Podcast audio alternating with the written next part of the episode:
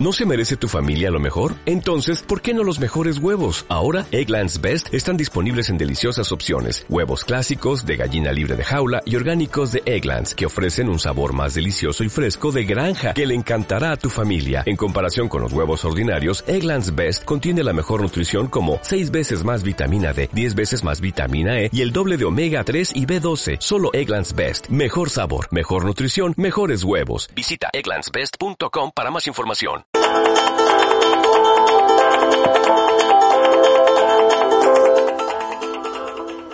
Nos adentramos en la estrategia de expulsión. Escuchamos el capítulo 31 y 32 del Quijote. El eclesiástico que oyó decir de gigantes, de follones y de encantos, cayó en la cuenta de que aquel debía de ser Don Quijote de la Mancha, cuya historia leía el duque de ordinario, y él se lo había reprehendido en muchas ocasiones, diciéndole que era disparate leer tales disparates, y enterándose ser verdad lo que sospechaba, con mucha cólera, hablando con el duque, le dijo Vuestra Excelencia, señor mío, tiene que dar cuenta a nuestro Señor de lo que hace este buen hombre. Este don Quijote, o don Tonto, o como se llama, imagino yo que no debe de ser tan mentecato como vuestra Excelencia quiere que sea, dándole ocasiones a la mano para que lleve adelante sus sandeces y vaciedades. Y volviendo la plática don Quijote le dijo, y a vos, alma de cántaro, ¿quién os ha encajado en el celebro que sois caballero andante, que vencéis gigantes y prendéis malandrines? Andad enhorabuena, y en tal se os diga, volveos a vuestra casa y criad a vuestros hijos si los tenéis, y curad de vuestra hacienda, y dejad de andar vagando por el mundo, papando viento, y dando que reír a cuantos os conocen y no conocen, en donde no era tal, ¿Habéis vos hallado que hubo ni hay ahora caballeros andantes? ¿Dónde hay gigantes en España o malandrines en La Mancha, ni dulcineas encantadas, ni toda la caterva de simplicidades que de vos se cuentan? Atento estuvo don Quijote a las razones de aquel venerable varón, y viendo que ya callaba, sin guardar respeto a los duques, con semblante airado y alborotado rostro, se puso en pie y dijo pero esta respuesta capítulo por sí merece.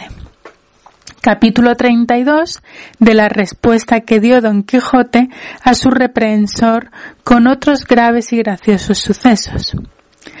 Levantado pues en pie Don Quijote, temblando de los pies a la cabeza como azogado, con presurosa y turbada lengua dijo El lugar donde estoy y la presencia ante quien me hallo y el respeto que siempre tuve y tengo al estado que vuestra merced profesa, tienen y atan las manos de mi justo enojo.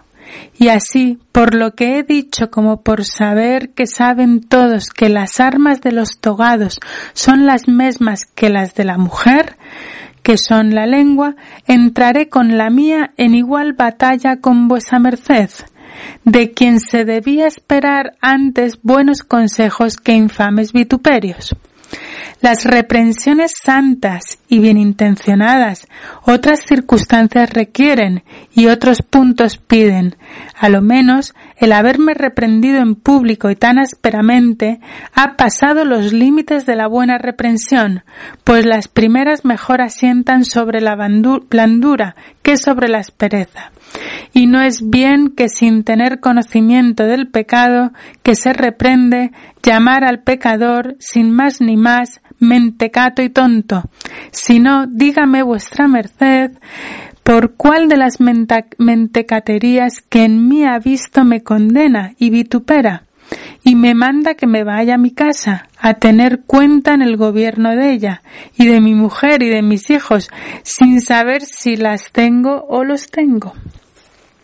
No hay más sino a troche moche entrarse por las casas ajenas a gobernar sus dueños y habiéndose criado algunos en la estrecheza de algún pupilaje sin haber visto más mundo que el que puede contenerse en veinte o treinta leguas de distrito, meterse de rodón a dar leyes a la caballería y a juzgar de los caballeros andantes.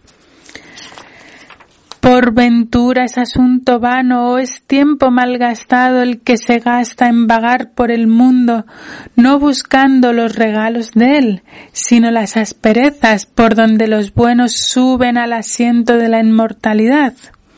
Si me tuvieran por tonto los caballeros, los magníficos, los generosos, los altamente nacidos, tuviéralo por afrenta irreparable. Pero de que me tengan por sandío los estudiantes que nunca entraron ni pisaron las sendas de la caballería, no se me da un ardite.